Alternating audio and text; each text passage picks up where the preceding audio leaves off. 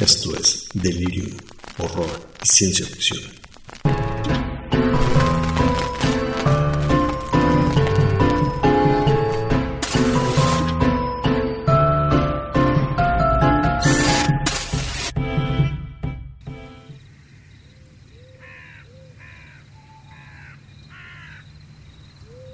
Esta es la primera edición del podcast, se podría decir como Delirium 2.0. Este, es la primera edición que hacemos este año, entonces este, va a estar interesante porque ya con este nuevo mm, Formato. formato, nuevo formato a distancia, vamos a ver qué tal. COVID. De- Después de tanto tiempo de no, pro- de no hacer programas, de no platicar, y ya estamos de nuevo con ustedes, pues trayéndoles por ahorita las nuevas noticias que tenemos en horror y ciencia ficción y también eh, una recomendación de cine, otra de, de televisión y otra de libros para llegar hasta nuestro gran tema que va a ser todos los cuts de las películas y de los libros. Cuando los productores, las editoriales deciden, sabes que esto no me gustó por cuestiones afuera de lo artístico. Se dio lo del anuncio de, de la actriz que va a ser a She-Hulk, ¿sí? que ya la contrataron. Ya es Eh, oficial. Sí, ya. Tatiana, no me acuerdo del apellido. Pero es una chava con mucha trayectoria. ¿No es de de hecho pura es- casualidad Tatiana Maslani? Sí, ella. ¿A poco?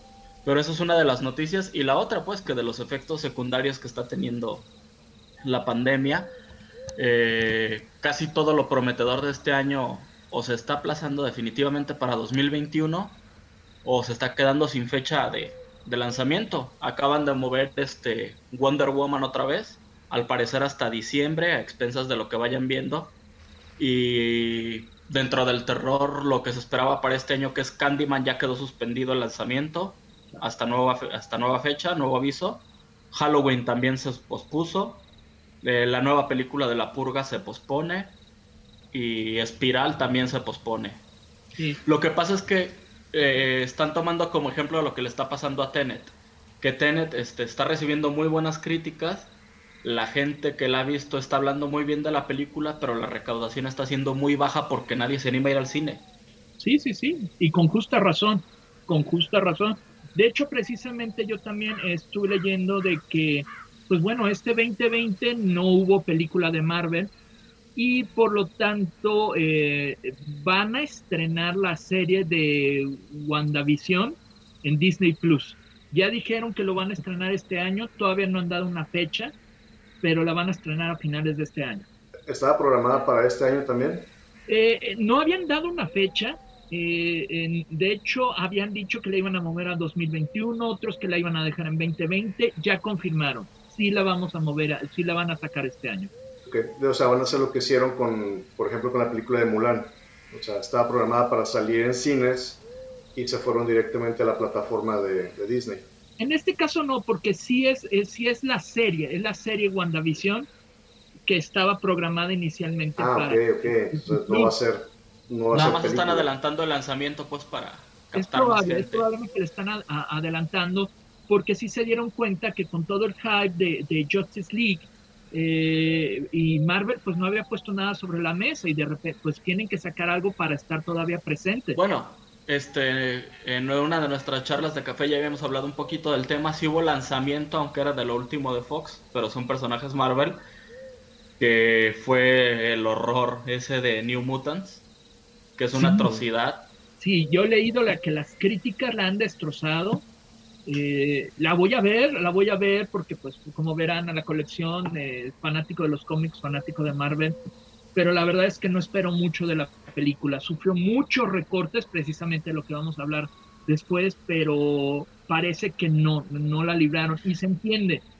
Esta película todavía fue de Fox, fue de lo, eh, con lo que Fox iba a cerrar todo su universo de los mutantes, de los hombres X, an- antes de que con- se concretara la venta a Disney Marvel y los derechos pasaran otra vez a Marvel. Entonces esto fue lo último y se ve que ya no quisieron, ya no quisieron echarle ganas, ya, ya no le pusieron tanto dinero. Y No, la de hecho- dicen que se ve. Que, que- De que- hecho, debe de ser uno de los récords, porque a lo que yo tengo entendido le pospusieron el estreno más de 30 veces. O sea, era de que daban una fecha tentativa de estreno y sabes qué onda, no, hacían screenings, eh, le vamos a hacer nuevos cortes, cambio de fecha y así se la fueron llevando hasta que dijeron, ya, o sea, no hay cómo salvar lo insalvable, como estaba Cines. Y sí, mi hermano fue a verla la semana pasada porque es muy fan de los X-Men. Y sí, me dijo que no, que es basura por donde la veas. Oye, para los que nos están escuchando, ¿Cómo está el asunto ahorita con las salas de cine? ¿Alguien de ustedes ha ido a alguna sala de cine? Yo, no he ido. A, los que nos escuchan para que vayan. No he ido, pero realmente porque no hay nada que me interese ver. El otro día iba a ir a ver Tenet, pero todavía no la estrenaban aquí. Creo que la estrenaron apenas esta semana. Pero vi notas periodísticas donde decían que está viendo una, dos personas en la sala, o sea que están casi vacías, que no está gente yendo. También varios críticos y y periodistas que sigo en Twitter han estado diciendo lo mismo, que la afluencia es muy, muy baja por miedo al contagio, aunque pues, si están así de vacías las salas, al contrario, ¿no? Son espacios seguros. Eh, sí, no, porque aún así, con una, aunque sean dos personas, pero una está contagiada y un espacio cerrado. No, pero es que creo que están... creo que la normativa es que tienen que dejar las puertas abiertas que ahí te va a estar molestando un poco la luz, que no debe de haber aire acondicionado para evitar la propagación y, y que se tiene que desinfectar después de cada función, entonces... No, que yo sepa no están cerradas las salas y obviamente no se puede llenar la sala, tiene que haber distancia entre los boletos que se venden. Claro. Solamente se puede vender el boleto contiguo al tuyo si es tu acompañante, o sea, si son dos personas que van juntas, pero si no tiene que haber distancia entre las personas y también lo que seguramente estará desanimando a muchos, porque pues a todos nos encanta eso del cine, es que no hay venta de, de alimentos ni de bebidas como tradicionalmente estamos acostumbrados. Te están vendiendo, hasta donde yo sé, eh, refrescos de lata y, y, bolsas de palomitas o de papitas. Mm. Pues sí, en realidad es que no hay muchas noticias, no hay mucho movimiento en esta época de la pandemia. Eh, es difícil eh, sacar, meterte a internet y empezar a sacar información. O sea, no sé cómo la ven ustedes. Nada más hay que saber cuál es la que vale y cuáles son este, habladurías. Ese es el problema de nuestra era, que hay un exceso de información en todos los aspectos y ahí el, el lío se vuelve a depurar qué es información confiable y qué son loquitos hablando. ¿Y tú cómo lo has visto, Isaac? Sí, de hecho creo que las únicas cosas oficiales son, por ejemplo, los trailers. O sea, los trailers sí pueden ser casi una fuente confiable o algo real, como los últimos trailers que han salido en estos días, trailer de Dune, eh, de Batman, y precisamente acaba de salir el de la segunda temporada de Mandalorian. Sí, y también se estrenó, bueno, se lanzó trailer de, de Stand, de Apocalipsis, la nueva serie sobre la novela de Stephen King, que de hecho varios sitios de internet, creo que Entertainment Weekly y otros del estilo hicieron una encuesta de los títulos que faltan por salir este año, cuál es el más esperado por la gente, y es The Stand. Lo que más está esperando la gente es Apocalipsis. The Stand. ¿Es un remake de esta serie que hubo en los años 90? Sí, bueno, no es un remake, es una nueva adaptación del libro. Ok, ok que de hecho para quien no ubique el libro es una es el libro más extenso como tomo individual creo de la de toda la bibliografía de King o está entre los más extensos. De hecho creo que, que vi esa serie que se me hizo interesante que la vi en VHS, recuerdo que salió en un par de tomos, o sea... Son cuatro episodios. Sí, cuatro episodios y que estaban comprendidos en dos VHS, que era muy raro, usualmente era uno y me pareció interesante. Pues bueno, muchachos, ¿qué les parece si empezamos con los reviews? Va, va, va. Empiece el buen Isaac. Isaac, ¿qué nos recomiendas? ¿Qué viste de series? ¿Qué viste esta semana de series? ¿Qué nos quieres recomendar? O sea, la recomendación de esta semana es una serie de la que ya había tenido ganas de hablar desde hace ya un buen rato. La serie es Impulse, es una de las series originales de YouTube. No sé si algunos de ustedes sepan que ya ves que con todo el afloro de todas estas pues como canales de streaming también YouTube se, se metió pues precisamente a, todo este asunto de, de, las series y contenido original Cobra Kai eh, Que de hecho, no sé, yo creo que no le está yendo bien, ¿eh? porque ya está empezando a vender sus productos a otras cadenas, lo que no vemos hacer nunca Netflix ni Amazon. Con sus productos originales, YouTube ya lo está haciendo. De hecho, Cobra Kai ya se puede ver en Netflix. De hecho, aunque no sé si sea porque le está yendo mal, porque a YouTube pues nunca le va a ir mal. Es este, pues casi casi la fuente de todos los videos en, internet. Sí, sí, sí, pero esto funciona mediante suscripciones. O sea, lo de Originals es este funciona muy distinto de, de su fuente de video. Correcto. Sí, sí, es otro, otro modelo de negocio. Y ahí sí se puede decir que pues no le están metiendo tanto o tanto dinero para las producciones. Pero a diferencia de otros este, canales de streaming, eh, YouTube está apostando por un buen guion y un buen contenido en, en, sus series. Y este es uno de esos ejemplos en la serie de, la serie de Impulse. Para empezar, no sé si hayan escuchado de ella, es una adaptación de una de las novelas de Stephen Gould, del que ya hizo eh, pues toda la saga de, Jumper. No sé si lo hayan escuchado. Sí, de hecho, o por lo menos visto la película. Sí, la película de Hayden Christensen, eh, que está basada en el libro, y que esta serie está basada eh, en la que en el tercer libro, ¿no? De esta serie. Exacto. De hecho, nada más está basada pero que está basada, que, que, son como personajes que están dentro del universo. Pero que, ¿cómo viste la serie?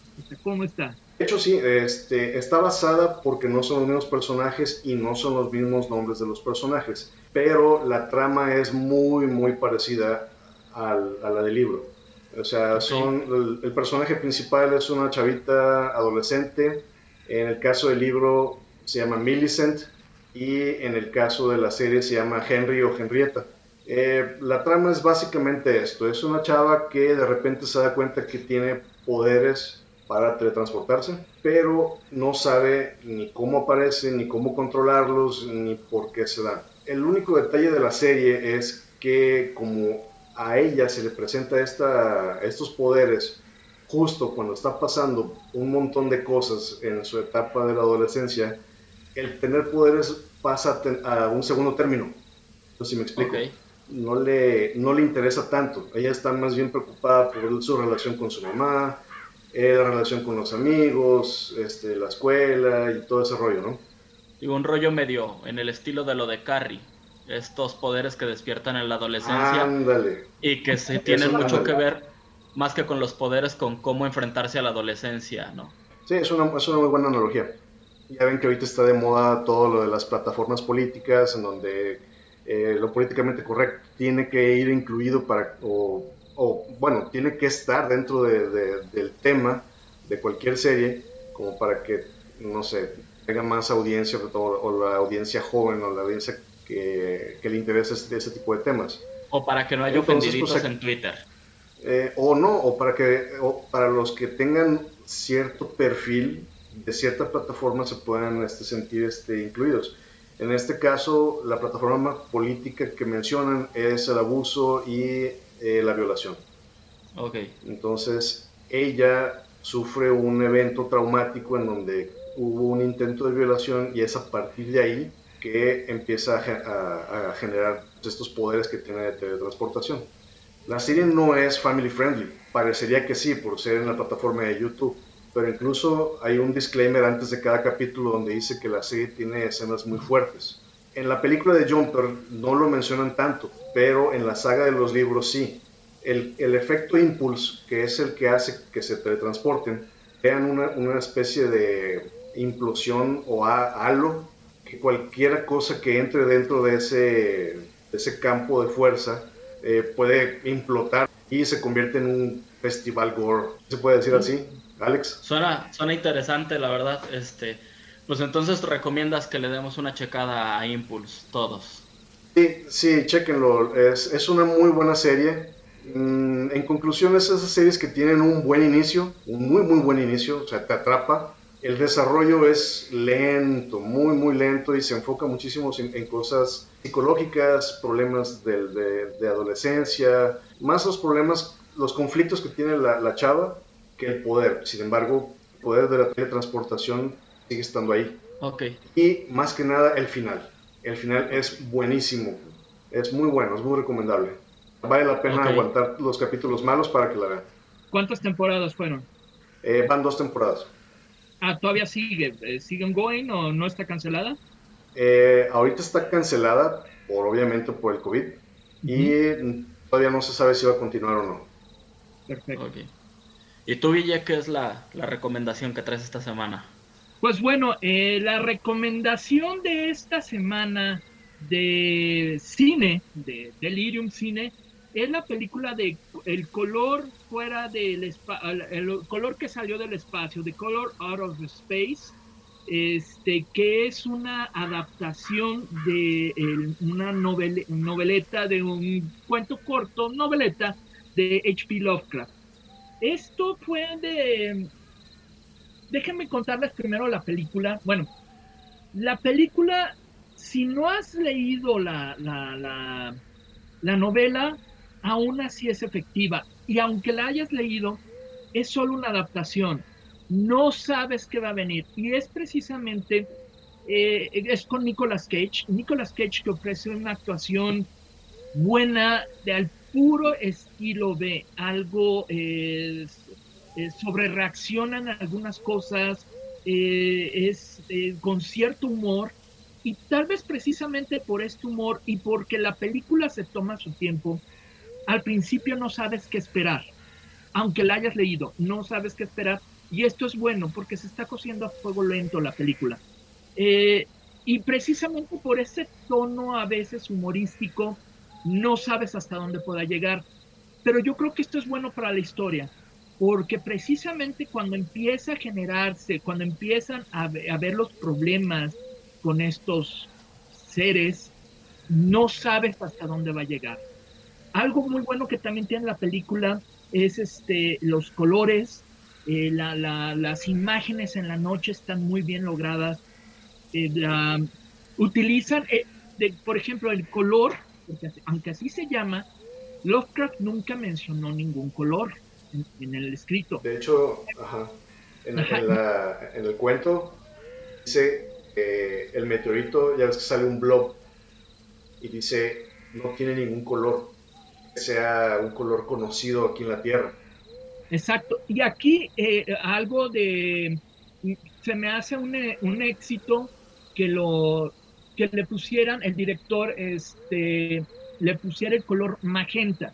¿Por qué el color magenta? El color magenta es una combinación de rojo y azul. Y el rojo es representa el mal y el azul el bien.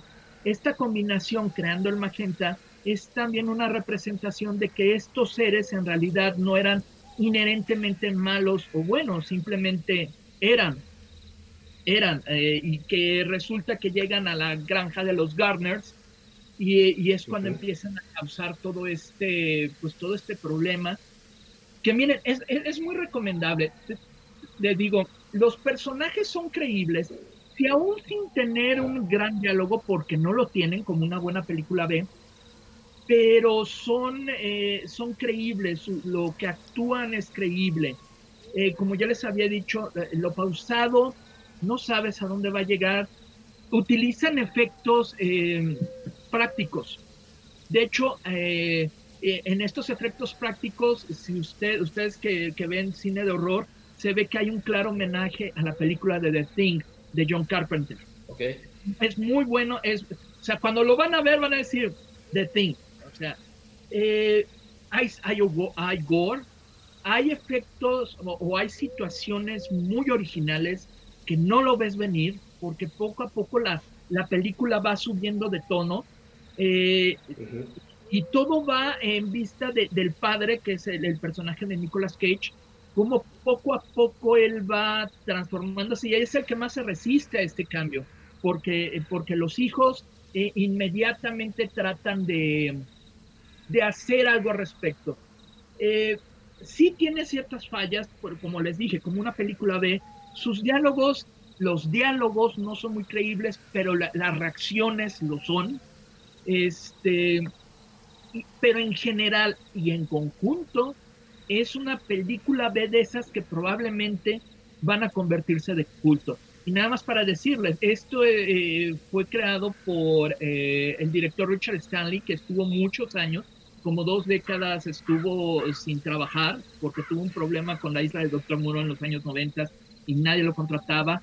Y Spectre Vision, que es la productora, que por cierto es la productora de Laia Wood, junto con otras dos personas, lo jaló. Spectre Vision, que se me hace que ya tienen otra tercera película clásica después de la de Mandy, que a todos nos gustó, y la de... ¿Cuántos son los mismos, los que hicieron Mandy? Sí, sí, sí, son los del mismo productores de Mandy, de A Girl Walks Home Alone at Night. Esos son muy sólidos eh, películas de esta productora. Entonces, ¿qué os puedo decir? es como de repente es, es, es eh, parece que es un viaje LSD combinado con una familia de, de la granja está lleno de easter eggs. Si ustedes leen Lovecraft, está lleno de easter eggs. Solo tienen que voltear a ver, checar los nombres, checar las placas, checar los números. Está lleno de easter eggs para los fanáticos de Lovecraft. La verdad, para mí, eh, es una película que te divierte, no necesariamente una gran película, pero buena en lo que trata de ser una película B. Pero para una película de B es de lo mejor que puedes ver y es sumamente entretenida, y pues no les cuento más porque véanla. Pues qué bueno que ya le están haciendo un, punto, de justicia porque normalmente Lovecraft es uno de los autores que a pesar de ser uno de las de los más grandes del horror, sus adaptaciones tienden a ser bastante malas. De acuerdo. Casi todo lo que se ha llevado al cine de Lovecraft es bastante malo. Sí. Sí, o sea, eh, adaptaciones directas de sus novelas no lo son. Isaac. No, que uno de los puntos importantes es que este cuento es el favorito de Lovecraft. Ok. A él era el que más le gustaba. Y, fíjate, aquí sale mucho, eh, Lovecraft eh, siempre estaba en contra de la ciencia ficción hasta ese entonces, de principios del siglo XX, de que no hubiera, eh, de que siempre los alienígenas tenían forma humanoide y él quería sacar algo completamente distinto. Y yo la verdad, yo creo que si Lovecraft hubiera hecho esta, o sea, hubiera esta película, digamos, es la adaptación buena de Lovecraft eh, con un poco de humor. Va, va, va. Por eso tiene, un poco de humor. ¿Calificación, Guille? Ah, yo le pondría un sólido 70. Un sólido 70. Es más que una gran película, es una película divertida eh, que hicieron muy bien con el poco dinero que tenían. Lo sacaron muy bien. Sí tiene algunos problemas este, de, de, de, pues de repente unas actuaciones no se creen tanto, pero otras están muy sólidas, los efectos muy bien y en general te crea un muy buen ambiente. Para mí es, eres fan del terror y, o del Roy Sci-Fi, la tienes que ver. Va. Excelente. Y ahora pasamos. Alex, esta, esta semana, este, ¿qué nos recomiendas sobre libros? Ok, pues mira, esta semana para entrarle un poquito al tema, o va más bien de la mano con el tema, eh, les voy a recomendar El Exorcista, pero esta edición, que es la edición de 40 aniversario del Exorcista lo que tiene o por qué esta edición es la recomendación. Eh, en su momento Blatty siempre dijo que él lo apresuraron para publicar El Exorcista. Por intereses económicos, por contratos editoriales, lo, lo apresuraron. Entonces terminó la novela y se fue así a edición. Nunca tuvo la oportunidad de, de trabajar en más borradores. Cuando llegan los 40 años y después de que El Exorcista ya era totalmente de culto por lo que sabemos de la película y de la novela, le proponen hacer una edición especial de 40 aniversario. En teoría nada más iba a ser con ilustraciones. Y él aprovecha para pedir que le den chance de revisar el texto por los 40 años. Entonces, la historia es la misma, básicamente.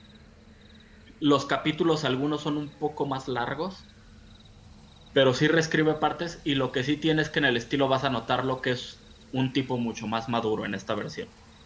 O sea, la forma de escribir ya es de un 40 años después, obviamente ya es un tipo totalmente maduro, está mejor escrita en algunas partes Y es lo que vale la pena. Y que incluye una versión, una escena extra, por decirlo así, que no aparece ni en la primera novela ni en la eh, película, obviamente. Un personaje extra que tiene una, una función de crearte todavía más este halo de, de surrealismo, porque para quien no ha leído la novela, en la novela básicamente Carras, el padre, lo que está tratando de demostrar toda la novela es que no es una posesión demoníaca. Está tratando de demostrar que es un conflicto psiquiátrico de la niña. Lo que ocurre. Hasta que se termina convenciendo. Y esta escena extra, que es un sacerdote que va a hablar con Carras, contribuye a, reforzar todo este halo de misterio, de no saber si Carras vio al sacerdote o si soñó con él. Tiene mucho este estilo setentero, sabrán a qué me refiero del decir fue un sueño, pero de repente encuentras un elemento del sueño, en este caso eh, va un spoiler, una colilla de cigarro en el mundo real. Entonces ya ahí es donde no terminas nunca de entender si fue un sueño, fue una visita real o, o qué ocurrió con eso. Y son la, parte de los... La novela no te lo aclara. No, la novela es lo que genera. Precisamente, la novela te genera okay. que tú creas que estás viendo algo real para que después parezca que fue un sueño y después Carra se encuentra el cigarro que ya no sabe entonces si fue real o lo soñó.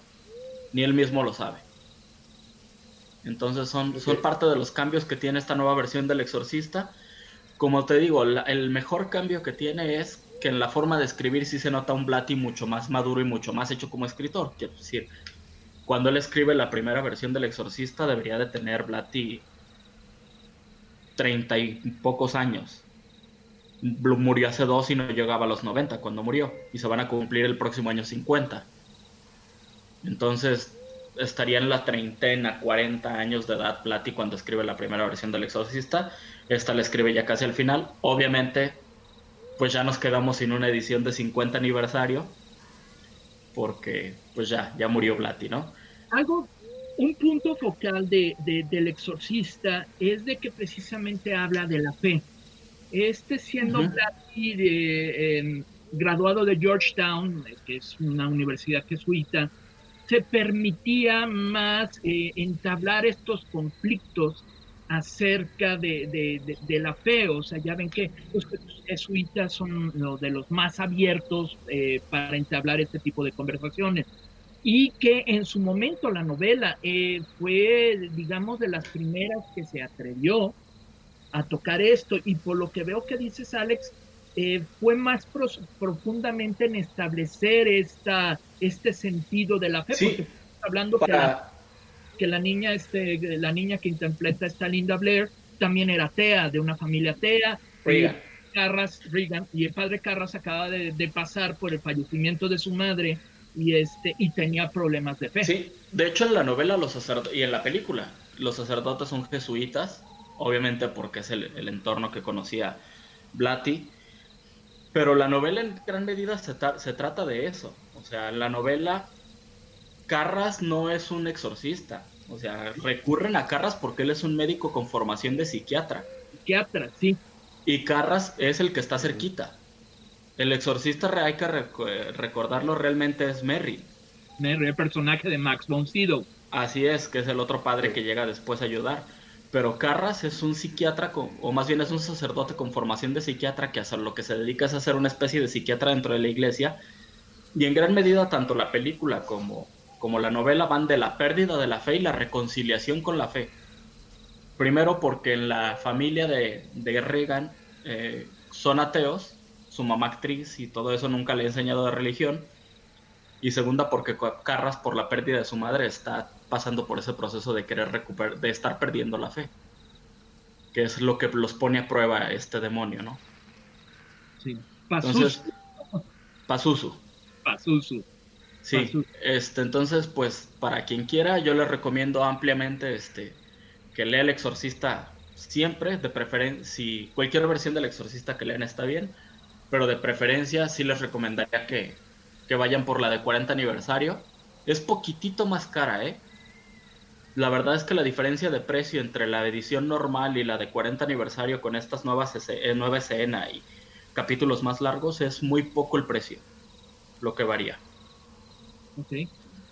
Es como lo de... Precisamente con eso de, que esta es una edición o una reedición o una special cut, se puede decir, del autor. Sí, es que el problema es ese, que cuando él escribió la primera edición, lo que les decía al principio, o cuando él escribió el, el exorcista, él ya había firmado el contrato, suele suceder en el mundo literario que ya tienes contrato por adelantado, y el editor te esté presionando para que entregues. Entonces él por temas de contrato y de dinero, tuvo que entregar el exorcista después de terminarlo sin hacer los siguientes borradores. Y él siempre quiso pulir la obra. Entonces es la oportunidad que le dan con el 40 aniversario de pulirla. Él siempre decía que esta versión es el segundo borrador del exorcista. Muy interesante. lo que precisamente vamos a hablar el tema principal el día de hoy. Así que son los special cuts o los retakes este, que hacen que muchas veces mejore o a veces empeoren los productos finales. Así es, nada más para aclararle a la gente que aquí vamos a hablar de cortes, no por esta modita que se puso un tiempo del corte del director o el corte extendido o algo así, que son dentro de todas formas, eh, dentro de todo cosas que ya estaban pensadas cuando se filmó, sino de cortes que surgieron con el tiempo porque en su momento los obligó el estudio o la editorial a hacer las cosas de otra manera. Que es, por ejemplo, el, primer ejemplo con el que podemos entrar y es el más fácil de entender a qué nos referimos, lo que está ocurriendo con la Liga de la Justicia. La estaban firmando, corren al director, ponen a un nuevo director y sale la versión que no le gustó a nadie y ahora recontratan al director original para que haga el corte como él lo tenía en mente desde el principio. Bueno, pero en realidad no lo corrieron, Alex. Eh, se murió su hija. Se murió bueno, sí. y él se tuvo que bajar. Este, Zack Snyder, pues, pues entiende que tenía que arreglar problemas con la familia y se bajó y contrataron a Josh Whedon, que Josh Whedon, pues él fue el que hizo la, el que dirigió la primera película de Avengers.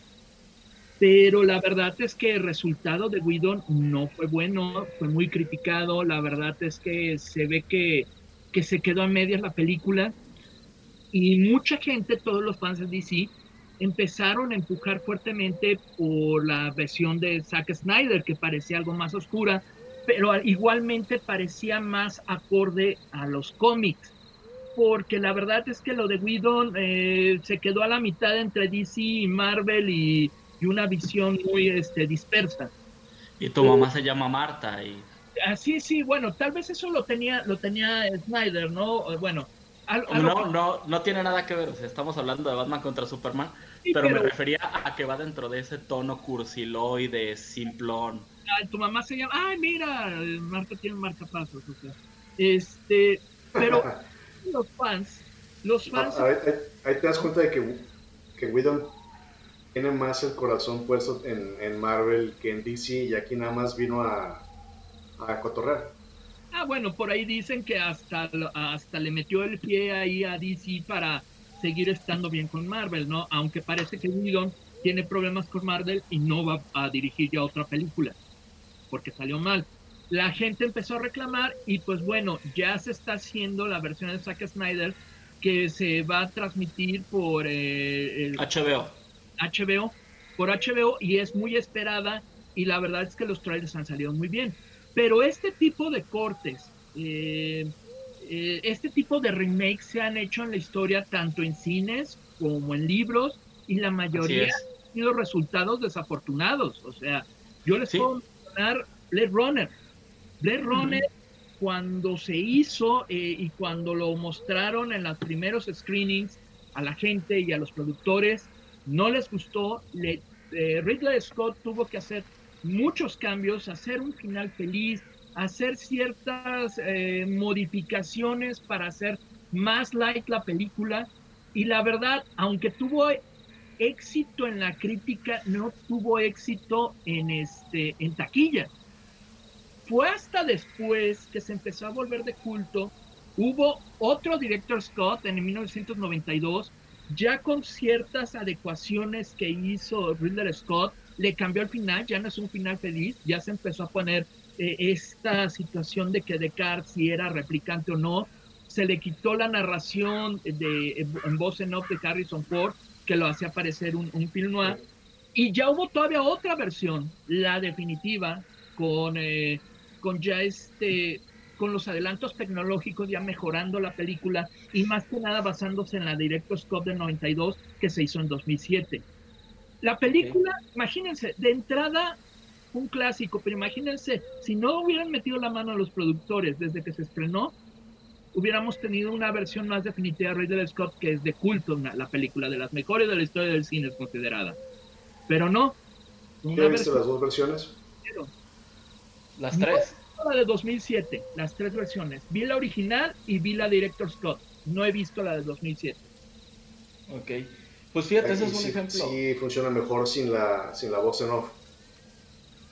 Es cuestión de gustos. Hay gente que le gusta más la versión en off y hay gente que le gusta más este eh, que no te le estén explicando todo, que, que queda más esotérico.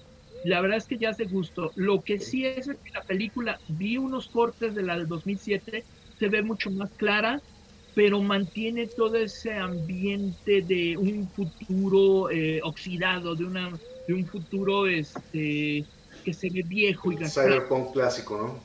Sí, sí, definitivamente. Sí, eh, quiero ver la del 2007, que lo revive. Pero hay varios libros que la verdad la, el final de la, de la versión del 92 es más ad hoc a la novela. O sea que al final sí resulta ser un réplica. Sí, sí, precisamente cuando ve el, el origami que deja el personaje de Edward James Olmos, sí lo deja entrever más, cuando la versión original es simplemente somos felices, somos humanos, nos vamos. Eh, aún así Harrison Ford dice que no estaba originalmente planeado de que él fuera replicante. Este, y sí, podríamos pasarnos nada más hablando de todo lo de Blade Runner. Créanme que hay mucho de dónde sacar de Blade Runner, pero hay varias películas. Por ejemplo, les voy a mencionar alguna y a ver si la quieren tomar. O sea, por ejemplo, está Event Horizon, Brasil de Terry Gilliam, Duna de David Lynch, Freaks de Todd Browning, eh, El Descenso de Neil Marshall. Todas esas películas tuvieron la mano de los productores, los cuatro fantásticos. No, 28 días después, que 28 días después fue incluso más cruel. O sea, terminan de grabar y una vez que terminan de grabar y el estudio ve la película, eh, le dicen al, al director, ¿sabes qué onda hermano? Así no sale tu película. O le cambias el final o la dejamos enlatada. Entonces tiene que cambiar el final y ya después el corte original aparece solo en el DVD. ¿Cuál fue el final que no les gustó? Que se morían se morían todos, ¿no? O se moría por lo menos el personaje. El protagonista, cuando llegan los militares al final se morían. Ok. Y le dijeron, no, brother, así así no va. O le cambiamos el final o no. Entonces por eso está ese final cursiloide donde se salvan. Y ya a él le dieron chance, de, como suele ocurrir, le dieron chance de enseñar su final como lo tenía pensado en el DVD. Entonces, bueno, mira, dentro de lo que hablabas de libros, que es a lo que me paré, y el ejemplo que mencionábamos está este, ¿no? Una de las novelas que más le gusta a los fanáticos de, King, Apocalipsis o de Stand, le pasa algo muy similar, y similar de cierta forma a lo de Blatty. Cuando King va a publicar Apocalipsis, originalmente entrega su manuscrito, su Santa Biblia a, la editorial, y le dicen, no, olvídalo, tú eres un autor que está en este rango de precios, y dice el departamento de finanzas de la editorial que no podemos publicar tu libro como está porque tendríamos que venderlo 4 o 5 dólares más este, caro, solo por el papel, por el tamaño de producción. Y entonces lo obligan a hacerle un corte de 500 páginas a la novela. Y con los años, ya totalmente consagrado, ya siendo un King al que le permiten todo, él pide que lo dejen publicar la versión original de Apocalipsis. Entonces por eso hay una versión de 990 páginas y esta de 1500. Pero fue exactamente lo mismo. La obra original es esta, la de 1500 páginas. En su momento, por temas este, de finanzas y de contabilidad de la editorial, lo hacen publicarlo recortado. Y fíjate, por ejemplo, ah, tengo otro de que muy similar al de 28 días, la película del descenso. No sé si recuerdan que la película del descenso, eh, bueno, con spoiler, pero una película de hace 15 años, eh, el último personaje escapa, se que escapa solo para darse cuenta que estaba soñando y aún está atrapada. Ese es el primer que lo vimos. Pero originalmente, los primeros, el, final original en, en, la, cuando se sacó en el cine, habían cortado el minuto final, cuando se da cuenta que no se escapó, que está encerrada. Entonces, y quedaba con final feliz donde escapó. Exacto, al cortarle el minuto final, se queda con final feliz. de hecho, fíjate que a mí yo tengo un ejemplo muy curioso que fue un error de la productora. Eh, un día hablando con un amigo que sabía que era fan de King, me dice, ah, yo vi la película de 1408 y me gustó mucho. Y empezamos a hablar de Habitación 1408. Y cuando llegamos a la parte del final, le digo, sí, pues la película se termina en que lo rescatan de la habitación, este, logra salir y cuando va a recoger sus cosas, este, ya en su casa empieza a escuchar la grabación de lo que le pasó en el cuarto de hotel y su esposa lo escucha hablando con su hija muerta y así es como se da cuenta de que todo es real. Y me dice mi amigo, no, no, no, no se acaba así. Y dije, ¿cómo no? O sea, si yo la vi en el cine, ¿cómo que no se acaba así? Me dice, es que yo también la vi en el cine y se acaba en que él se muere en la habitación, el gerente del hotel le entrega la caja con las cosas al, a la esposa y después cuando el gerente del hotel se sube a su carro se le aparece él por el retrovisor todo quemado. Entonces fue así como, ah, cabrón. Y ya investigando, tiene dos finales la película. Estaba pensado para que el final de cine fuera el final feliz y el final donde sí se muere fuera el del DVD, pero por un accidente se les fueron los dos a la sala. Entonces dependía de en qué sala vieras la película, qué final ibas a ver. mira.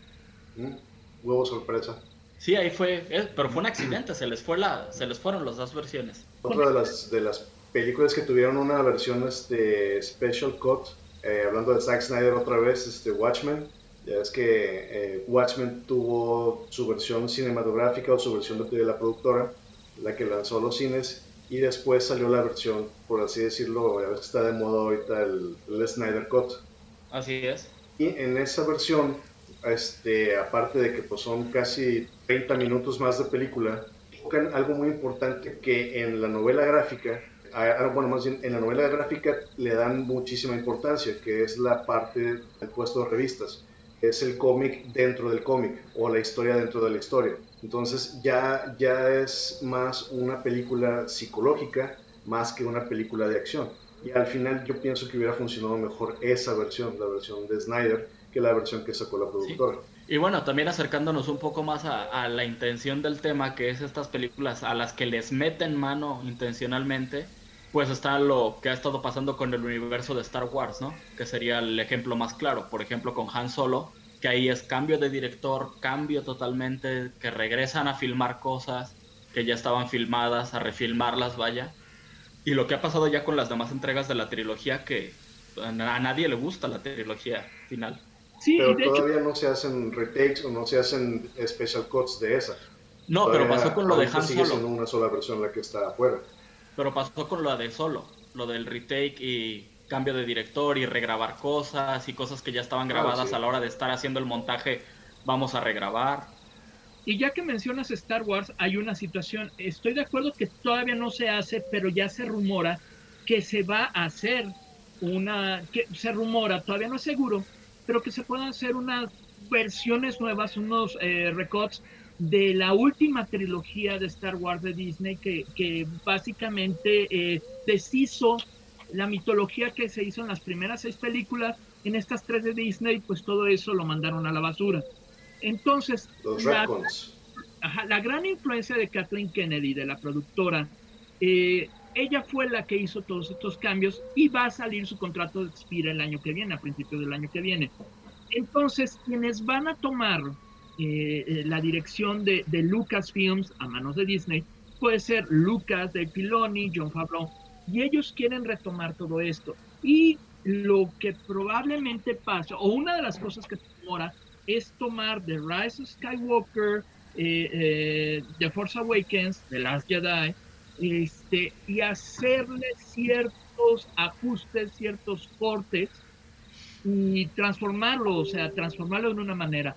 Va más para Rise Skywalker, pero puede ser que estemos hablando dentro de un poco tiempo, en cuanto nos deje el COVID, de los recuts de estas tres películas, que la verdad que aunque eh, pues tuvo éxito en taquilla, no el éxito esperado para una película de Star Wars, y alejó a la mayoría de los fans de Star Wars de las versiones anteriores, tanto de la primer trilogía de la original como de la trilogía de las precuelas. O sea, básicamente alejó a la mayoría. Hicieron lo del efecto de la, de la cobija, ¿no? Destaparon los pies por taparse la cabeza. Yo tengo un par de un par de amigos que son mis dos amigos, yo creo más más fans de Star Wars que directamente a estas alturas todavía siguen sin ver Rise of Skywalker y si les dices que por qué te dicen, "Ah, no, güey, es que eso ya son cosas que están inventando ahorita, pero eso ya no es Star Wars. Star Wars se acabó hace rato, eso ya no es Star Wars." Sí, estoy de acuerdo. Estoy de acuerdo, eso ya no es Star Wars. Y, es, y, y mucho sería, digo, muchas veces es, estos reshoots, por ejemplo, eh, uno que me viene a la mente, ah, ya estamos hablando de los recortes, pero de repente cuando el director dice, quiero hacer unos recortes a mi película y volverla a sacar, no siempre funciona. No. O sea, muchas veces sí, pero por ejemplo, no sé si vieron la versión del director de Donnie Darko. Nada que ver. Eh, trata de explicar tanto lo que está pasando que le quita todo el misticismo a la peli que tenía la película. Exacto, sí. El éxito de la original es que no sabes en realidad qué está pasando. Ese es el éxito. Y, de- y el director sacó una versión eh, con nuevas escenas y, y explicando demasiado. Entonces, la película se ve mucho más lineal y la verdad es que no, no funciona. No funciona. Qué bueno que esa no fue la que quedó. Sí, en el terror estamos acostumbrados a estos distintos cortes, pero porque obviamente hay muchos que si te dicen, no, no, no, ¿sabes qué onda? Se está pasando de gore y nos van a subir el la clasificación, entonces Es muy la hacen, la hacen más amistosa para el cine y ya en el DVD viene el corte del director o la versión extendida, donde ya está toda la carnaza. Pero ¿Qué tal The Curse of Michael Myers? Uf. Esa es una de las que tuvieron como cinco versiones. Bueno, es que ahí ya entraríamos en otro tema que ya hemos discutido nosotros en lo privado y que creo que cuando hicimos el especial de, de Halloween como franquicia en la primera era de Delirium, hablamos un poco que es lo problemático de Halloween, que el universo Halloween tiene como cinco líneas temporales distintas, donde unas sí son secuelas de las otras y las otras no, donde unas dicen que lo que pasó en la 2 sí existe y otras dicen que no, y luego otras dicen que lo de la 2 sí, pero lo de la 4 no, entonces ese ya da para otro tema porque Halloween como franquicia es un desmadre. Y así como lo de Go, por ejemplo, una película de horror, de sci-fi horror de los años 90, no sé si recuerdan la de Event Horiz- Horizon, este, con Sam Neill, tuvo el mismo problema, la recortaron por el gore. Y lo tuvieron que recortar tanto el gore como el tiempo. La película igual no fue tan exitosa, se ha, se ha convertido en una película de culto, pero el mismo problema. Pero ahora ustedes les dejo. Si vemos el punto de vista de los productores, se entiende que ellos quieren ganar dinero y quieren recortar tiempos y quieren que no sea tan intransigente la película y para que llegue a más, a más gente y sea más popular, recaude más dinero. Pero también, pues si del lado del creativo dices, oye, pero eh, si yo con mi idea, que lo que quiero crear, lo que quiero presentar, si te muestro algo más honesto, va a tener más posibilidades de que a la gente le guste. Sí, pero también este, toma en cuenta, por ejemplo, Sí. se hacen mucho los recortes por un tema de duración. Pues no, ya no hablamos tanto de la productora, sino de quien exhibe.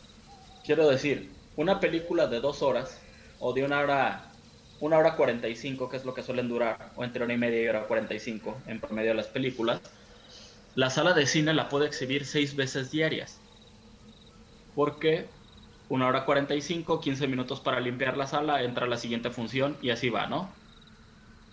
Si tú le dejas esa libertad al creador donde le digas, ok, y te hace una película de dos horas y media, esa es una película que se puede exhibir cuatro veces al día, con lo cual la recaudación ya es mucho menor la probabilidad de éxito. Entonces también por eso por ahí vienen los cortes. Y siempre le van a decir al creador la misma, tu corte va para el DVD. Sí, digo, se entienden los dos puntos de vista, ¿no? O sea, definitivamente los dos tienen puntos muy válidos, tanto el que está poniendo el dinero como el que está poniendo eh, la creatividad. Eh, y lo mejor, pues siempre yo creo que es llegar a un punto medio. Sí, yo siempre voy a estar a favor de la versión del, del creador, ¿no? Porque pues qué es lo que quieres ver, la, la forma artística y, y como lo pensó. Pero también entiendes que no la está haciendo con su dinero y que hay gente que está invirtiendo para ganar. Y no es poca cosa. El, el cine debe de ser la forma de arte más cara que existe. Sí, sí, sí. Y te la estás jugando, cada, cada película te la estás jugando por millones de dólares. Así es. A veces decenas de millones, ¿no? Sí. Pues bueno, pues eh, con esto damos cierre a nuestro primer programa de Delirium en esta nueva versión. Muchísimas gracias, Alex. Guille, Glenn. Este, eh, eh, escuchas y que nos ven también. Muchísimas gracias por seguirnos. Nos veremos próximamente, la próxima semana, con otro podcast de Delirium, horror y ciencia ficción.